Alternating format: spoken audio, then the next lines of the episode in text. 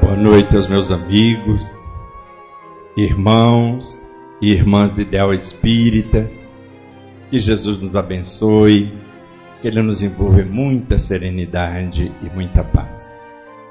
É um prazer muito grande estar aqui fazendo parte dos festejos né, da comemoração do aniversário de nascimento, data de nascimento de Francisco Cândido Xavier. É a minha gratidão para todos aqui que me oportunizaram este momento.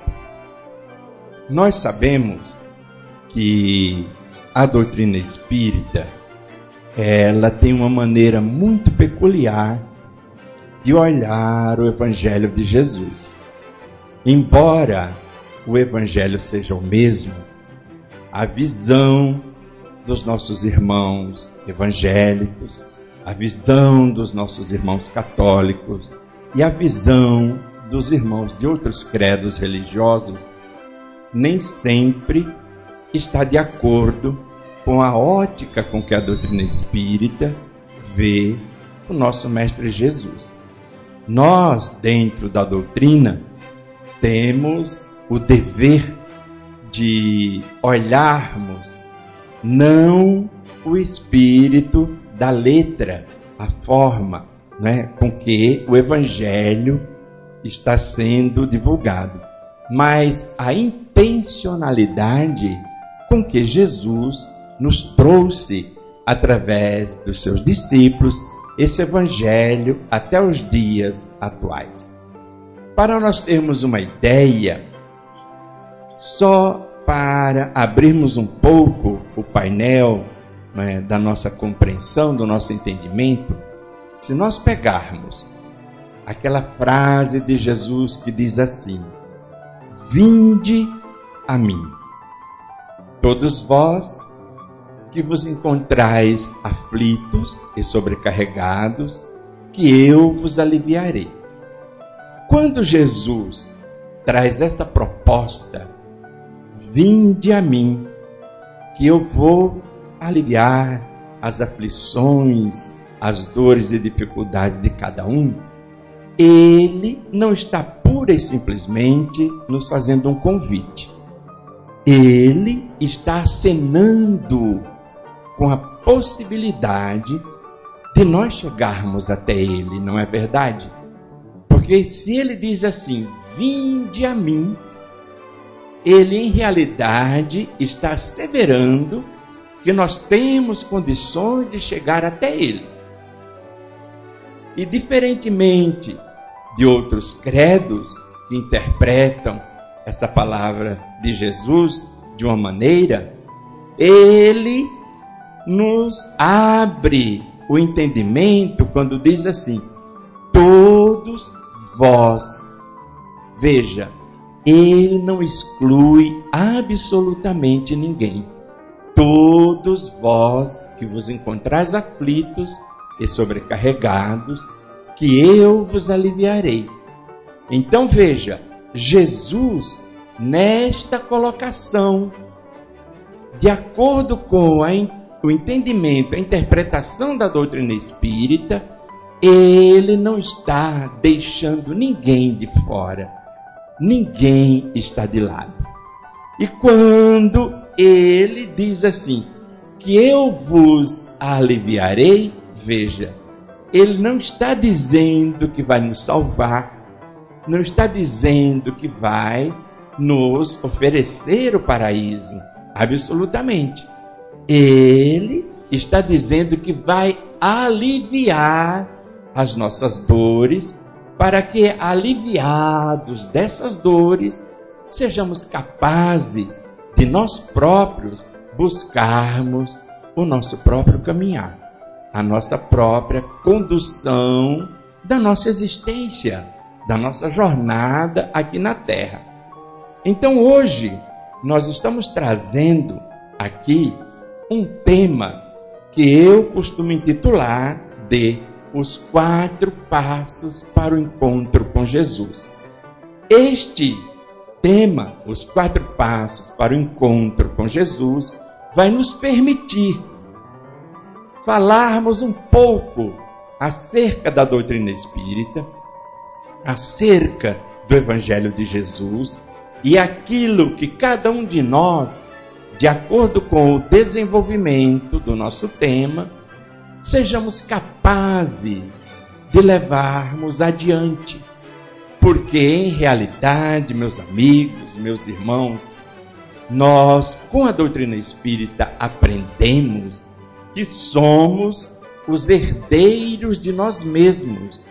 Por mais que eu me esforce, por mais que cada um dos senhores, pais e mães aqui presentes se esforcem, os filhos nem sempre seguirão os nossos sonhos, nem sempre seguirão os nossos desejos, porque cada um é uma individualidade que vem à Terra para um compromisso com Ele próprio, com Ele mesmo.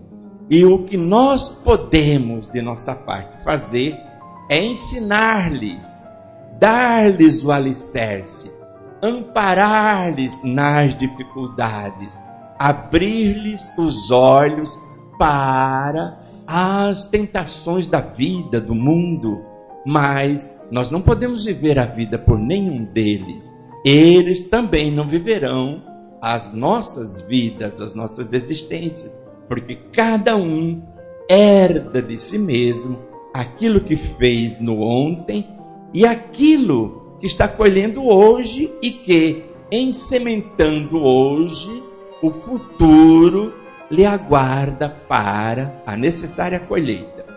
Então, para nós encontrarmos esse Jesus, segundo a ótica da doutrina espírita, segundo o entendimento é, do Evangelho, segundo o Espiritismo, nós vamos perceber que o primeiro passo que deveremos dar a fim de encontrarmos Jesus é exatamente o passo do conhecimento. Nós precisamos conhecer que Jesus é este que Jesus é esta criatura que até hoje ele tão grande foi que não coube dentro das páginas da história da humanidade. Ele dividiu a humanidade em antes de Jesus e depois de Jesus. Antes de Cristo e depois do Cristo. É assim que nós encontramos, não é? Jesus, que para alguns é um mito, para outros é uma lenda, para outros é aquele que ele próprio se autodenomina. Eu sou o caminho da verdade, da vida, ninguém vai ao Pai senão por mim. Por isso, veja, o primeiro passo é o passo do conhecimento. Agora, o conhecimento por si só não é suficiente. Por quê? Porque o próprio Jesus é que nos esclarece, pois ele diz assim: Se me amais, permanecereis nos meus ensinamentos e conhecereis a verdade, e a verdade vos libertará. Então veja que não é o conhecimento pura e simplesmente que vai nos libertar, mas é o conhecimento verdadeiro por que, que é o conhecimento verdadeiro?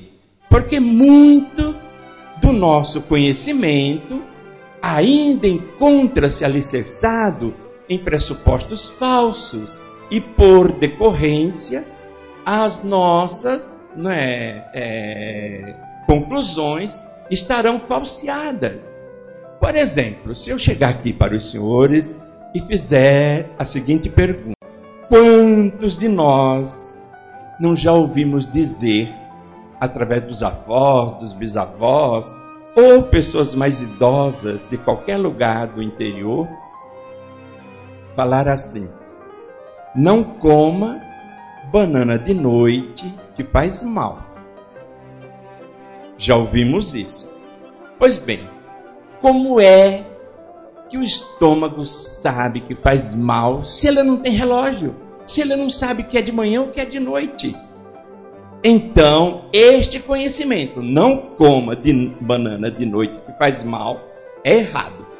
Se falar assim, não coma banana a qualquer hora e deite e durma, vai fazer mal. Por quê? Porque a banana, ela é automaticamente indigesta. Então, o conhecimento é falso. Tá certo? É necessário fazer uma revisão desse conhecimento. Por isso, precisamos conhecer a verdade. Para conhecermos a verdade, precisamos estudar. Então, para estudar e conhecer Jesus, é preciso estudar o Evangelho. É preciso debruçar-se nas páginas do Evangelho, a fim de conhecer o Jesus que encontra-se lá, muitas vezes encarcerado em razão das interpretações erradas que foram ditas como se fossem verdades. Então, o conhecimento da verdade é que vai nos libertar. Agora você imagine não coma banana de noite que faz mal, vamos imaginar você numa noite de verão ou uma noite quente como essa, embora estejamos no outono, não é?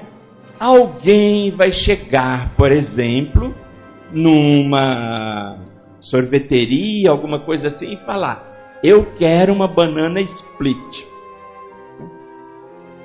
Vai, Põe uma banana imensa, põe sorvete, põe tudo o que tem direito e vai fazer mal porque é de noite? É evidente que não.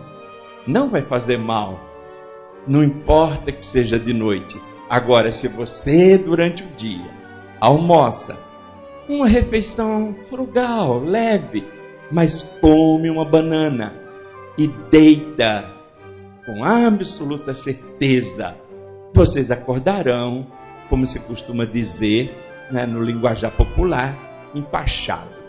Aquilo fica que é ótimo para a memória. Você passa a tarde inteira lembrando que comeu banana, passa a noite lembrando que comeu banana.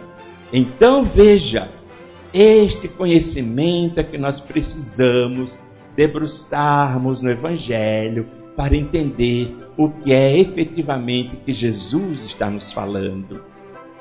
Então Jesus, ao dizer: Se me amais, permanecereis nos meus ensinamentos e conhecereis a verdade, e a verdade vos libertará. Vai nos libertar especificamente do que? Aonde nós estamos presos? Aonde nós estamos encarcerados? Nós estamos presos, encarcerados nos nossos pontos de vista, nas nossas ideias, muitas vezes preconcebidas. Nós estamos presos muitas vezes naquilo que os outros nos dizem. Quantas pessoas já não ouviram alguém dizer: Olha, não queira saber desse negócio de mediunidade, porque mediunidade deixa a vida do outro completamente não é? Atravessada. Não queira saber desse negócio de doutrina espírita, porque você não se livra mais, você não se liberta mais. Como? Se nós possuímos o livre-arbítrio, isto é algo que está lá dentro da doutrina, nos esclarecendo. Então nós precisamos ter a compreensão e entendimento de que o Evangelho de Jesus é para ser conhecido né, para nós termos conhecimento, mas estudando o Evangelho de Jesus. Estudando. O primeiro passo é o passo do estudo. Agora vamos ver como é que nós, os espíritas, estudamos o Evangelho. Como é que eu faço o Evangelho em casa? Alguém numa casa espírita vai ensinar, você marque um dia, marque um horário, de preferência quando todos estejam em casa, reunidos, e a partir daí você faça o estudo, abra o evangelho ao acaso. Como abrir o Evangelho ao acaso.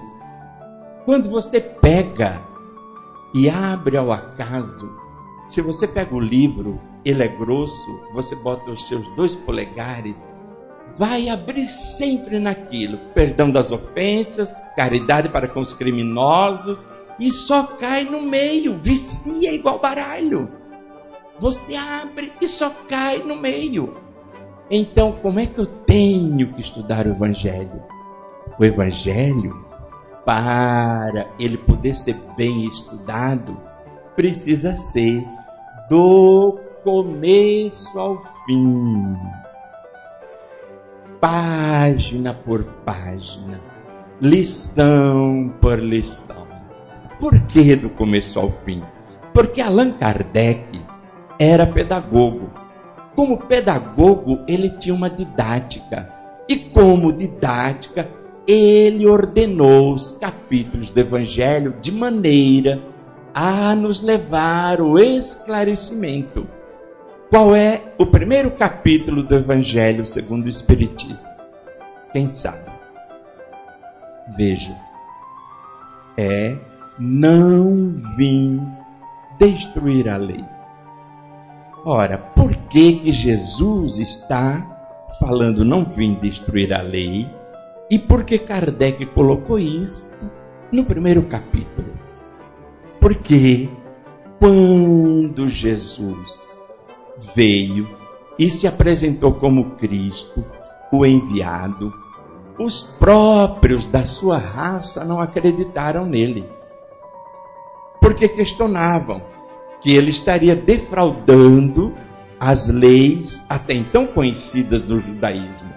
O cristianismo nasceu do judaísmo. Então, quando ele estabeleceu não vim destruir a lei, ele está exatamente dizendo a lei dos dez mandamentos. É a lei de Moisés até então conhecida. Porque aquela que era a lei social, que se mandava guardar o sábado, não se podia trabalhar no sábado, que se mandava que apedrejassem a adúltera, que mandava fazer uma série de outras coisas, a questão do imposto, todas essas leis que eram leis da conveniência do judaísmo, né? farisaico, que eram os fariseus que faziam questão de tudo isso, Jesus defraudou. Todas elas ele não cumpriu. Quando lhe perguntaram, Senhor, esta mulher foi pega em flagrante adultério, a lei manda lapidá-lo, o, é o que é que tu dizes? Jesus estabeleceu: aquele dentre vós que estiver sem pecados, que atire a primeira pedra. Ou seja, ele não condenou de imediato a mulher, vamos lapidá-la. Primeiro ele questionou quem estava isento do pecado, do erro. E conta os evangelistas que um a um foram deixando cair as pedras, começando pelos mais velhos, porque pecaram mais. Né? E quando fica a praça vazia, a mulher diante de Jesus, ele pergunta-lhe: Mulher, onde estão os que te condenavam? Foram-se, Senhor. Pois bem, eu também não te condeno. Veja, porque Jesus não veio para condenar ninguém, ele veio para aliviar, não era isso? Está no começo? Pois é. Então ele chegou e falou assim: Vai, mas não tornes a pecar. Ou seja, levou o esclarecimento para ela, a fim de que ela não fizesse novamente o erro que havia levado àquela situação constrangedora. Então, nesse aspecto, Jesus apresenta-se como aquele que veio libertar. Né? Eu vim, e ele diz, não é? Conhecereis a verdade, e a verdade vos libertará. Libertará, no primeiro caso que nós estamos falando aqui, não é? Da banana, libertar da crendice. No caso da mulher, libertar do erro, libertar das garras da tentação, das garras das imperfeições da dificuldade. Então Jesus era este libertador. Então o primeiro passo para nós encontrarmos Jesus é este passo do conhecimento, este passo do conhecimento que se faz através do estudo. Porque o conhecimento é assim: você recebe hoje uma informação, amanhã uma outra, depois uma terceira, e você vai acumulando este conhecimento, vai analisando, vai refletindo, vai digerindo este conhecimento para poder alcançar uma conclusão, para poder alcançar um resultado. E aí sim ele se transforma em sabedoria. Por quê? Porque você já assimilou, já guardou e de uma próxima vez você já tem o conhecimento gravado. E este conhecimento nós levamos para as nossas jornadas posteriores para o futuro.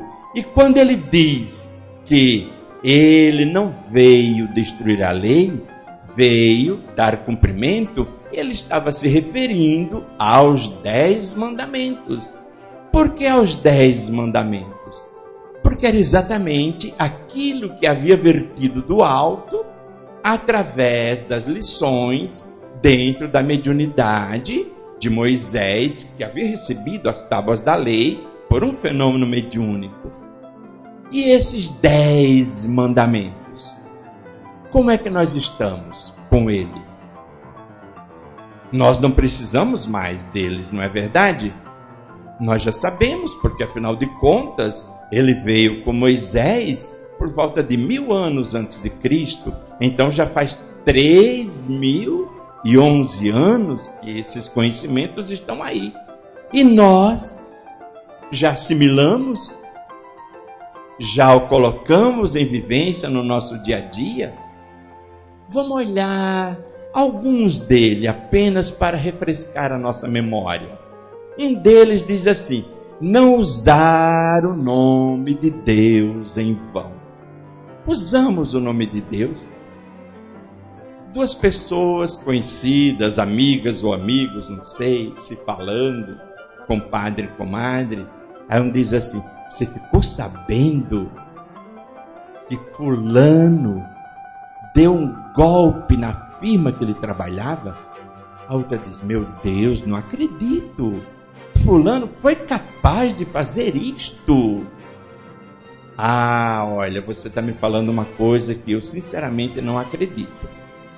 Mas eu não estou mentindo. Não, eu sei que você está falando, você é um homem sério, provo, né? Aí ele fala assim: juro por Deus que eu vi lá. E aí você usou o nome de Deus em vão para uma querela qualquer do dia a dia. Como é que fica o não usar o nome de Deus em vão dentro dos dez mandamentos? quer dizer que usamos ainda de maneira inoportuna. Ou então, um outro mandamento qualquer. Fala assim: não matar. Eu? Mas eu não mato. Eu não tenho coragem de fazer uma coisa dessa. Eu não mato uma pulga. Eu fico com dó. Eu não mato. Não mata no sentido do assassinato, do subtrair-lhe a vida. Mas é capaz de chegar para um filho, para um marido, para uma pessoa qualquer e dizer assim: pode desistir dessa ideia que isso não funciona. Isso, esse negócio que você está pensando não vai para frente, não. Mata a esperança, mata o entusiasmo, mata a iniciativa, mata a coragem, mata e não matar é algo. E às vezes, a única coisa que aquela pessoa possuía era exatamente a coragem, a iniciativa, a esperança. E você mata a esperança. não furtar. Eu? Mas eu não pego nada. Eu sou incapaz de pegar um botão, uma agulha de alguém. A pessoa mostra com a sua fala o quanto que ela é honesta, até a medula, né? Super honesta, entendeu? Mas diz com tanta leviandade: Nossa, mas essa menina me rouba paciência. Aquele meu filho me rouba a saúde, me rouba o sossego. Roubou? Rouba? Ou é aquele que rouba, né, das pessoas essa condição, né, de esperança, condição de fé ou qualquer outra coisa. Então, ainda somos as criaturas que não sabemos direito aplicar os dez mandamentos. Com mais dificuldades ainda, aplicamos, não é, o Evangelho de Jesus. Quando muitas vezes Jesus diz assim: se alguém te convidar para andar mil passos, anda outros mil. Esse mil passos a mais é exatamente aquilo que você né, está, de certa maneira, oferecendo, está ofertando, está se doando dentro de uma casa espírita, dentro de qualquer lugar. Mas às vezes você é contratado de uma empresa você convencionou que você vai trabalhar das 8 às 17, né, por X salário. Tudo bem, tá lá no teu horário. O patrão manda você fazer alguma coisa dentro do horário de serviço. Aí você fala assim: "Ah, mas isso não. Eu não sou pago para fazer isso." E aí? O que que você está fazendo? Ora, você está furtando, está subtraindo os seus braços de uma função que você está recebendo um salário para isso. Por isso, meus irmãos, o Evangelho de Jesus, se você não trouxer ele para o seu dia a dia, ele torna-se uma coisa muito distante da nossa vida. É necessário que você entenda que o Evangelho de Jesus é para a aplicação diária na nossa caminhada, para aplicação no nosso dia. Vamos imaginar uma outra não é, colocação desses dez mandamentos e vamos ver o que, que Jesus fala. Diz assim: honrar pai e mãe. Honrar, o verbo dá a impressão que é até mais abrangente que amar. Porque honrar subentende-se que você não faça nada que possa magoar, que possa ferir, que possa denegrir a imagem do seu pai ou da sua mãe. Né? Que faça alguma coisa que os seus pais tenham vergonha, que a sua mãe tenha vergonha daquilo que você está fazendo em termos de comportamento, mas nos dias atuais acontece com muita frequência. Os pais tiveram seus filhos, educaram dentro das suas possibilidades. E agora os filhos cresceram, casaram-se e não têm as mesmas condições que os pais, têm dificuldades, querem montar uma casa, quer deixar o filhinho não é, numa creche e não pode porque não tem creche ou é muito caro. E aí deixa o filho com os avós. E os avós que já criaram os seus filhos estão criando os filhos dos seus filhos. Sendo assalariados, ganhando bem, não é? ou não? Então veja: os avós criam os filhos sem remuneração, sem plano de saúde, sem plano de carreira, sem descanso semanal remunerado. E de vez em quando, o filho ou a filha vai pegar o netinho na casa dos avós, né? E o menino com mãe, ah, não quero, não quero ir. Aí o que, que o filho ou a filha fala? Eu me mato de trabalhar e você estraga em duas horas. Um dia que você fica com ele, você estraga ele. E aí, você está honrando pai e mãe? Precisamos analisar, porque honrar é dignificar. Então, meus irmãos, o primeiro passo é o passo desse conhecimento, desse estudo. Precisamos estudar muito bem o Evangelho de Jesus para podermos aplicá-lo no nosso dia a dia. Porque, de acordo com o entendimento da doutrina, né, nós, está lá no Evangelho, nós somos responsáveis não apenas pelo bem que fazemos, mas somos responsáveis também por todo o mal decorrente do bem que não fizemos. Se nós não honrarmos o nosso pai e a nossa mãe, não estaremos fazendo o bem que eles mereciam. E por decorrência disso, estamos com dificuldade. Mas tudo isso, esse conhecimento, é aqui na terra, porque a terra é uma escola. Você está em aprendizado. Todos nós estamos aqui em aprendizado. Estamos todos procurando o autoconhecimento para nós buscarmos o nosso autoaperfeiçoamento. Não é assim que nós estamos procurando ser hoje melhores do que fomos ontem e amanhã melhores do que somos hoje? Pois é, quando você está numa escola, o que que acontece com quem é aluno dessa escola? O que acontece é o seguinte: se eu entrei numa escola, foi para aprender determinadas lições. Essas lições irão me alcançar de qualquer maneira.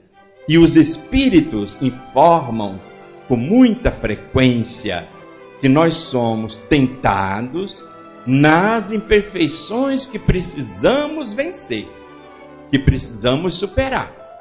Então é por isso que muitas vezes aquela pessoa que teve posses, teve dinheiro numa outra jornada e não valorizou, vem nessa com pouco dinheiro, com pouca condição de aquisição, mas com extraordinário bom gosto.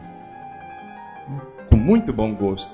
Então, olha uma vitrine da loja na cidade os olhinhos dela batem exatamente naquilo que é o mais caro da vitrine. E olha o bolso e não tem volume lá dentro que possa permitir aquela aquisição. Então veja, o que, que você está aprendendo? Você está sendo testado a ser comedido. Você precisa valorizar centavo por centavo, porque na outra você esbanjou. E tudo aquilo que foi excesso na outra, o Emmanuel nos diz isso com uma clareza impressionante. Ele diz assim: a tua carência de hoje é o excesso que esbanjastes no ontem. E ele coloca isso em toda e qualquer circunstância.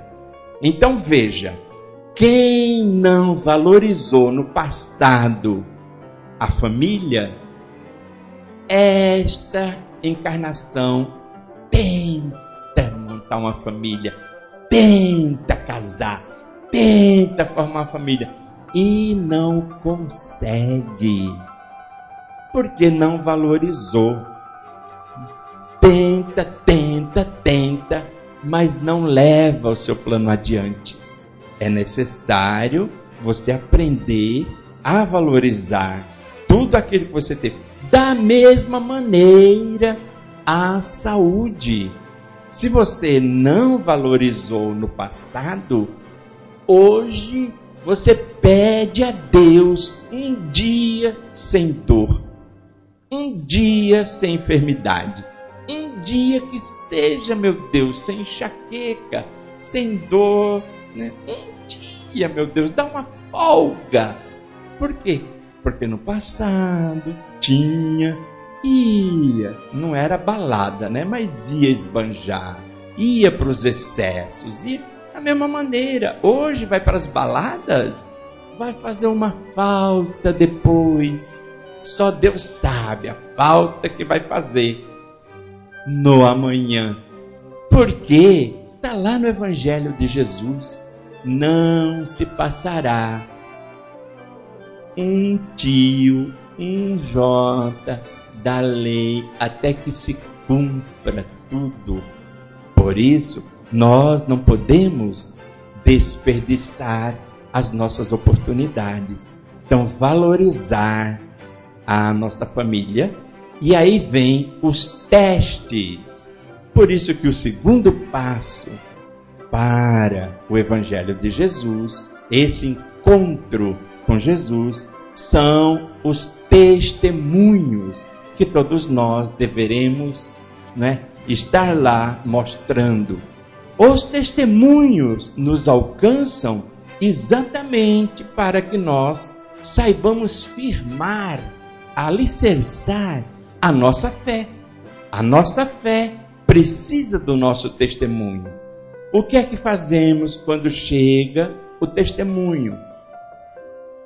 O que, que é o habitual da nossa conduta? Ai, meu Deus do céu. A pessoa já fala o seguinte: ai, meu pai, eu queria tanto saber o que foi que eu fiz na outra para ter tanto testemunho nessa. Graças a Deus que Deus não responde. Porque se ele respondesse, talvez a gente não gostasse da resposta. Graças a Deus que ele não responde. Porque nós estamos sendo testados exatamente naquelas fraquezas que precisamos vencer, que precisamos superar. Ao invés de perguntar, meu Deus, me diga o que, que eu fiz para estar outra vez acontecendo isso na minha vida. E aí você fala assim: isso só acontece comigo? Só. Porque é você que é o devedor daquela circunstância, daquela situação. Não adianta que não vai acontecer com outra pessoa. Por quê? Porque a outra pessoa não deve, talvez, esse débito. Então, determinadas coisas só acontecem com determinadas criaturas. Então, tem gente que sai de uma doença e entra em outra, sai de uma doença e entra em outra. Vai no médium de cura, o médium cura veio aqui por quê? Ah, eu vim porque eu tenho uma artrite reumatoide, tal, tal, tal. Ótimo, o Espírito vem, cura você da artrite reumatoide. Aí, na próxima, você está lá outra vez na fila do médico. Ué, mas você não curou da artrite? Ai, agora eu estou com osteoporose. Nossa, não para. E aí vai, vai, vai, continuamente. Por quê? por causa exatamente da questão da valorização da saúde. Então vai chegar o dia em que você vai entender como é importante você valorizar cada segundo, cada minuto da tua vida dentro dos parâmetros da ótica do Cristo. Então são os necessários testemunhos passamos por vários testemunhos para podermos chegar à compreensão, ao entendimento dessa doutrina que Jesus está, de certa maneira, abrindo o conhecimento para todos nós através da interpretação da ótica da doutrina espírita. Porque muitas vezes, meus irmãos, o que a gente ouve nos outros credos, sem falar mal de nenhum deles, porque cada um tem a sua finalidade, o seu objetivo, mas a gente ouve coisas que não condiz com os ensinamentos de Jesus, que não refletem a experiência daquilo que Jesus está tentando transmitir para todos nós. Quando Jesus diz, né, eu e o Pai somos um. Eu vim do Pai, o Pai que a mim enviou. Ele está dialogando com o Criador na primeira pessoa do singular. Eu, eu, eu. Mas quando ele vai ensinar a prece para os discípulos, ele diz assim: Pai nosso que estás nos céus. Veja, ele resgata todos nós da condição de dificuldade para elevar-nos à condição de filhos de Deus, à mesma paternidade divina. Ele nos coloca em planos não é, iguais. Então isso é importante nós entendermos. Por quê? Porque Jesus nos, rega, nos resgata dessas dificuldades, exatamente para mostrar que nós também temos as nossas potencialidades. Ele, com todas as letras, assevera: tudo que eu faço, vós também podeis fazer, e muito mais, se quiserdes. É necessário nós querermos. É o nosso grande problema. É o nosso querer. De um modo geral, o nosso querer não vai além da terceira ou quarta tentativa. Às vezes você quer alguma coisa e desiste quase que imediatamente daquele sonho, daquela coisa. E dentro do Evangelho nós observamos a mulher hemorroíça que estava enferma, que já havia consultado todos os médicos da região, que, de acordo com o Evangelho, já havia consumido várias propriedades para tentar a cura, ela chega um dia cansada de tudo isso e ainda não recuperar a saúde, e ela começa a trabalhar a sua fé, o seu querer, a sua vontade. E aí ela começou a pensar em Jesus. Ela ficou sabendo que havia um profeta galileu, um rabi, que andava curando pessoas, pessoas de muita boa índole, já haviam enviado essa informação.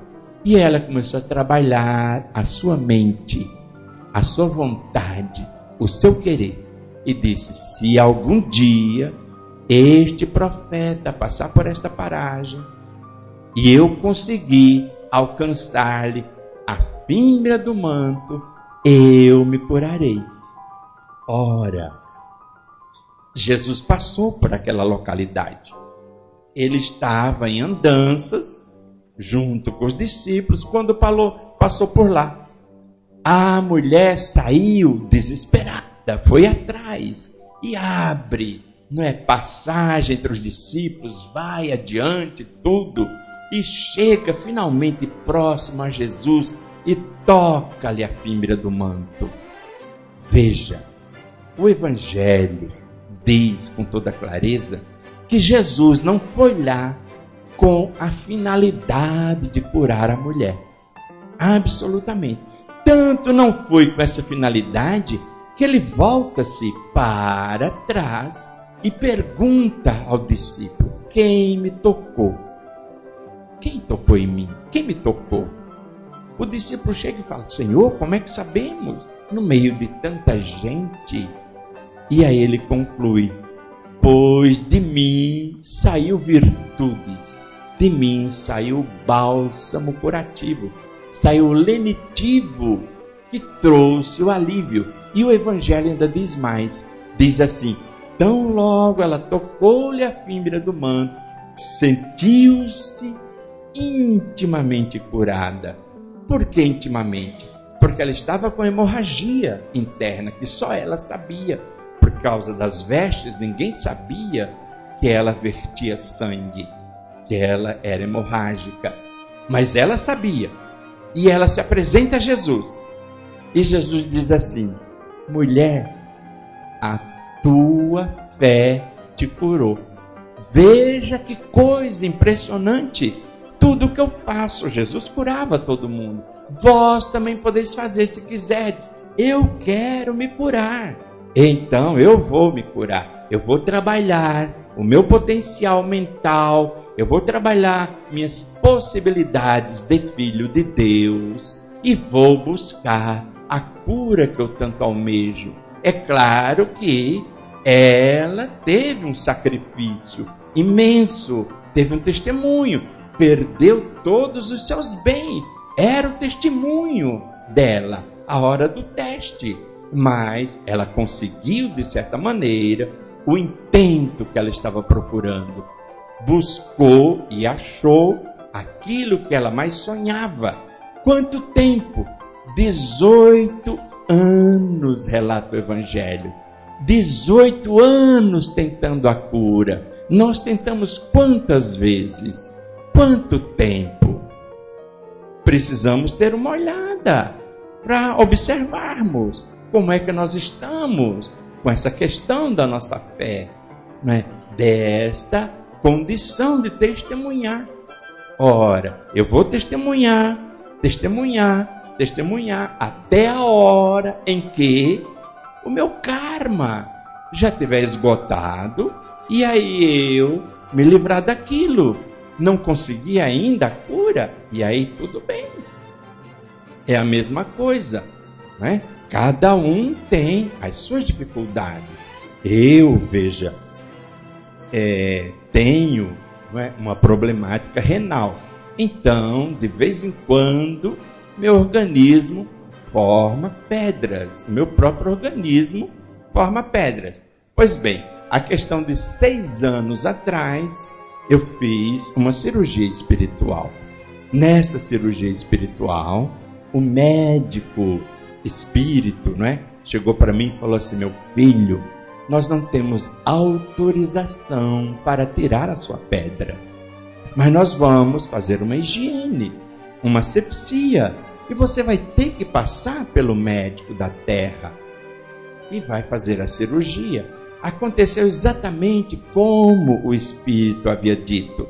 Eu entrei no bisturi, tirei a pedra, não podia implodir porque ela estava dentro da bexiga, ela não estava mais no rim, ela tinha saído, tinha grudado na bexiga. A bexiga a gente não pode bombardeá-la porque ela estoura, provocaria uma hemorragia interna. Então tive que entrar no bisturi. Entrei, tirei a pedra, tinha quase o tamanho de um ovo de codorna. Era imensa. Tirei, não senti nada, foi tudo bem, tranquilo. Quando eu retornei e fui conversar com o espírito depois da cirurgia, fiquei quase um mês acamado, porque eu não podia dobrar, porque era na bexiga, podia ter algum rompimento da hemorragia interna. Aí o espírito falou: E aí, meu filho, o que, que você achou? Eu falei: Ah, doutor, eu achei maravilhoso, eu achei ótimo. Por quê? Porque antes, todo ano eu tinha pedra. Agora já faz seis anos que eu não espilo pedra. Eu estou no lucro. Seis anos. Então, não importa, o testemunho era passar pela cirurgia, passei com a graça de Deus. Os, os espíritos não vão me tirar daquilo que é o meu débito. Por isso que Jesus também diz: se tu me amas, renuncia a ti mesmo, toma a tua cruz e siga-me. Então, o segundo passo é esse passo do testemunho. Mas não fica só aí. Depois vai ter o passo do terceiro para você encontrar Jesus. Você primeiro estudou, aprendeu, teve o conhecimento. Quem conhece uma disciplina precisa ser testado. Você teve o teste, teve as dificuldades. Agora, depois que você foi testado, você vai ter o quê? Você vai ter que ter a compreensão e o entendimento de que aquilo que já passou, você não pode mais prevaricar outra vez nas mesmas dificuldades. Então você precisa se iluminar. Você precisa adquirir a consciência daquilo que você está procurando para saber se você está se iluminando com o Evangelho de Jesus. Vocês recordam-se da passagem de Zaqueu? Zaqueu, veja, era uma criatura que os seus compatriotas falavam muito mal dele, porque ele era coletor de impostos, diziam que ele extorquia, que ele cobrava juros exorbitantes, que isso, que aquilo, e falavam muito mal dele. Tanto os romanos, que eram os colonizadores, os dominadores, quanto os próprios judeus, que eram de sua própria raça. Ninguém gostava de Zaqueu. Zaqueu tinha muita dificuldade. E ele se questionava: mas por que, que ninguém gosta de mim? Todo mundo me chama disso, me chama de ladrão, me chama daquilo outro. Como eu vou agir? Como saber? E aí ele começou a ouvir falar de Jesus e disse: Eu preciso conhecer Jesus. Eu preciso conversar com este homem. Este é um profeta, é um sábio, é alguém que tem o dom de esclarecer, é o profeta mais sábio que já apareceu por essas paragens. Eu preciso encontrar Jesus. Eu quero saber, não a opinião dos outros, eu quero saber a opinião de Jesus. E aí veja, ele, como era de pequena estatura, isso é simbólico, meus irmãos. Ele não era de pequena estatura no sentido de ser uma pessoa pequena. Simbolicamente, as suas preocupações eram pequenas. Por que, você fala mal de mim?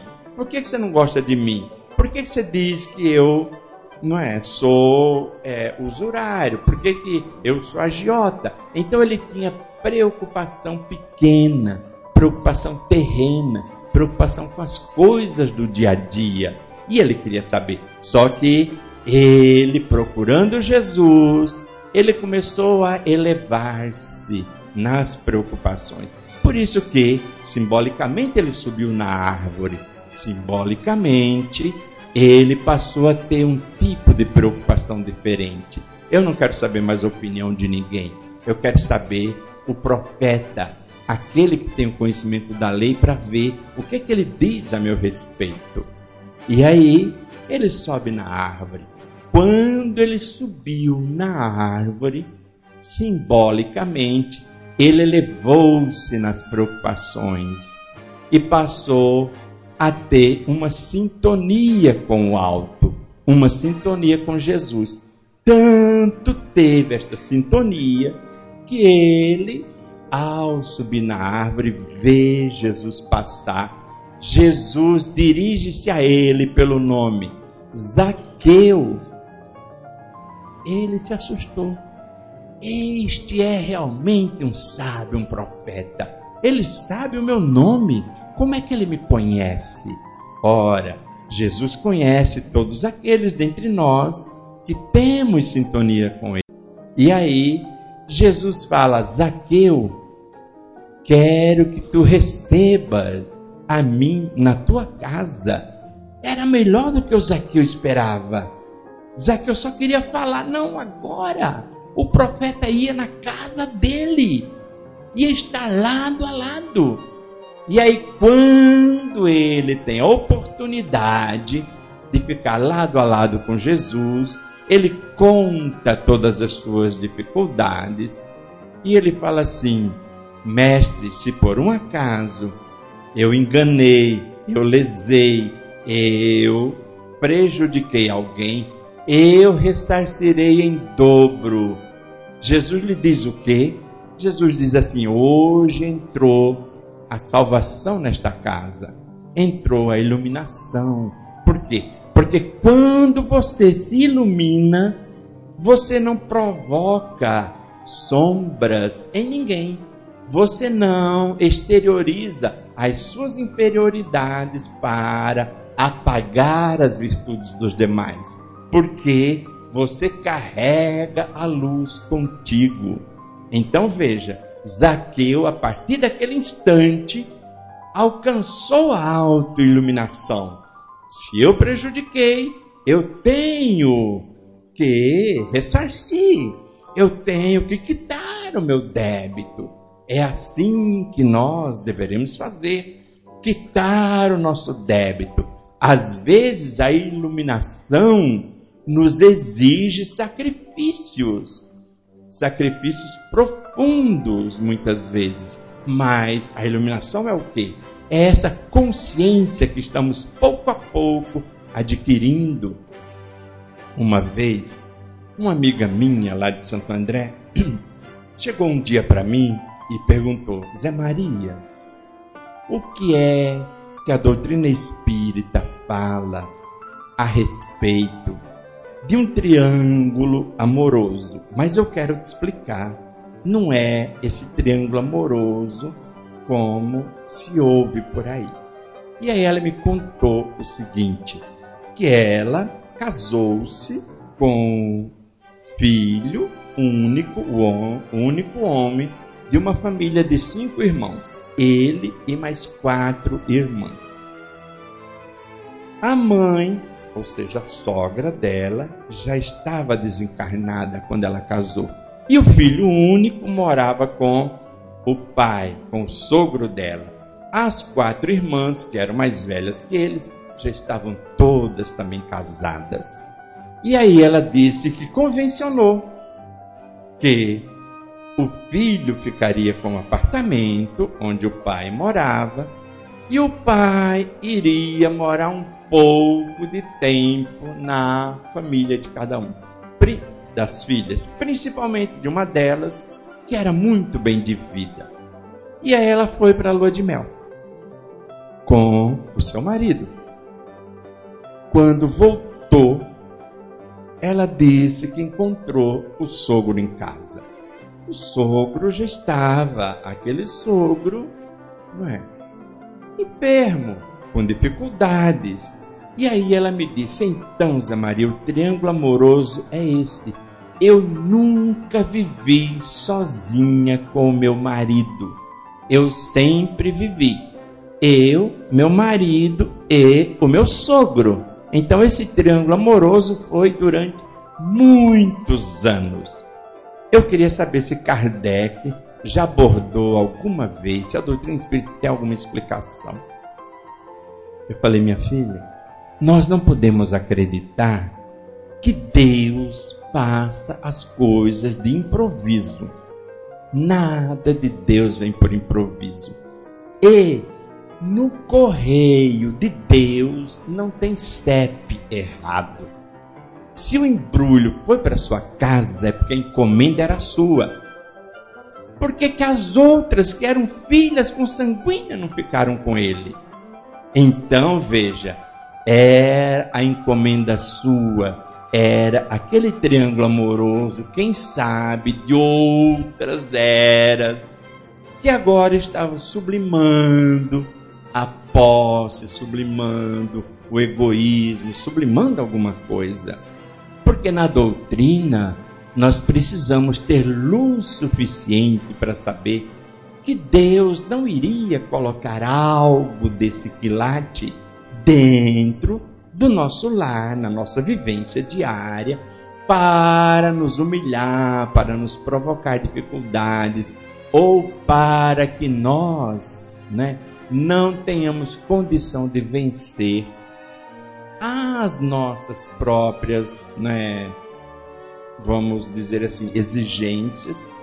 Ela sempre sonhou ter uma casa só com o marido, mas nunca conseguiu porque depois que o sogro desencarnou, aí veio a nora junto com o filho, e aí foi, foi.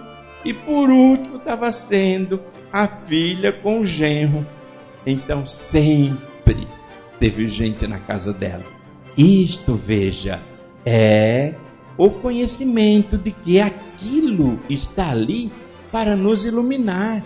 A consciência, o entendimento por que, que tinha tanto lugar para escolher, escolheu justo eu. Por quê? De onde saiu isso? Não foi um jogo de xadrez e que de repente você dá o checkmate. Não aconteceu isso. É um quebra-cabeças e que foi olhando peça por peça onde é que encaixava. Encaixa aqui. E aí chegou, encaixou na sua casa. Né? É assim. Por isso que a autoiluminação é algo que pouco a pouco nós vamos né, vendo a possibilidade nesse nosso processo de encontro com Jesus. Então, o terceiro passo é o passo da iluminação. Você primeiro passou pelo conhecimento através do estudo, passou pelas provas através dos testemunhos, e agora que você já fez o seu testemunho, você está se preparando para o seu processo de iluminação. Quando você está iluminado, qual é o passo que está faltando para você? Certamente só falta um. É o passo do amor. E aí, como é que nós estamos de amor? Como é que anda a nossa relação amorosa com as pessoas? Não importa de ser a relação amorosa homem-mulher, não é isso. É a relação amorosa nossa. Como é que nós estamos? Porque normalmente, quando nós falamos de amor, nós falamos de amor de maneira equivocada. A gente acha que amor é sempre aquela coisa, você procurar a metade da laranja, você procurar sua alma gêmea. É uma, não é, ingenuidade. Porque Deus não faz ninguém pela metade, para você ir em busca da outra metade e ser uma pessoa inteira.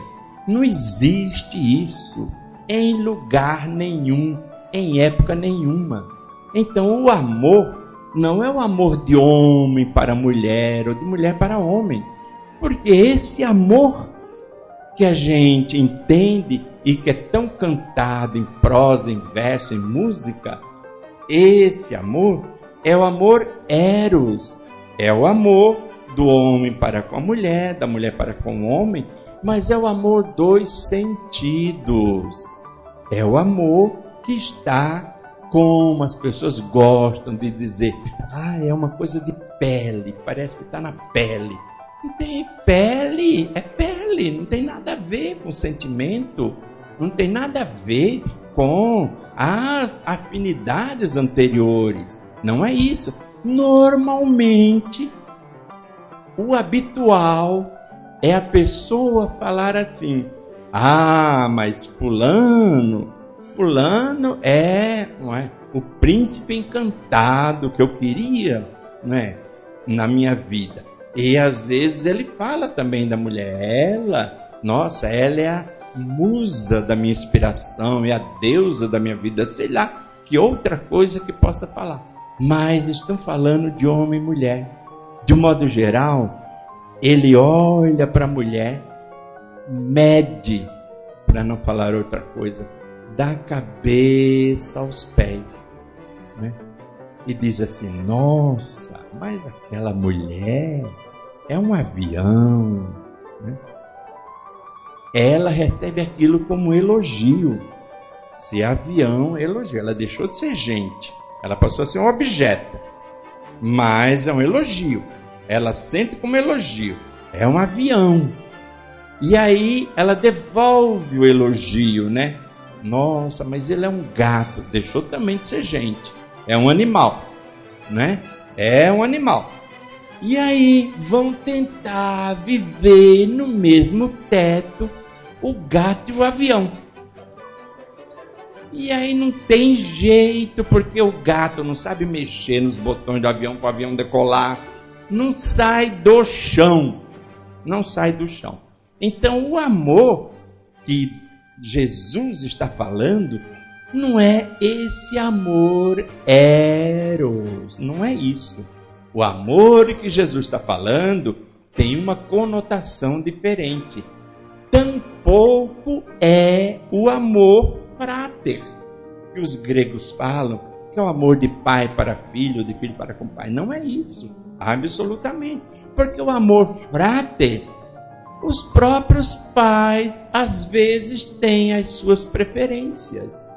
E às vezes eles nem amam tanto assim.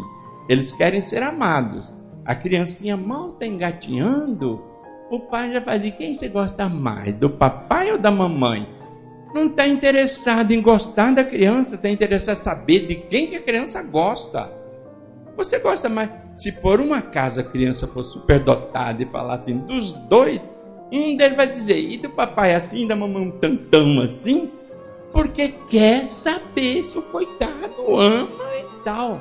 Então, não está nem expressando a questão do amor.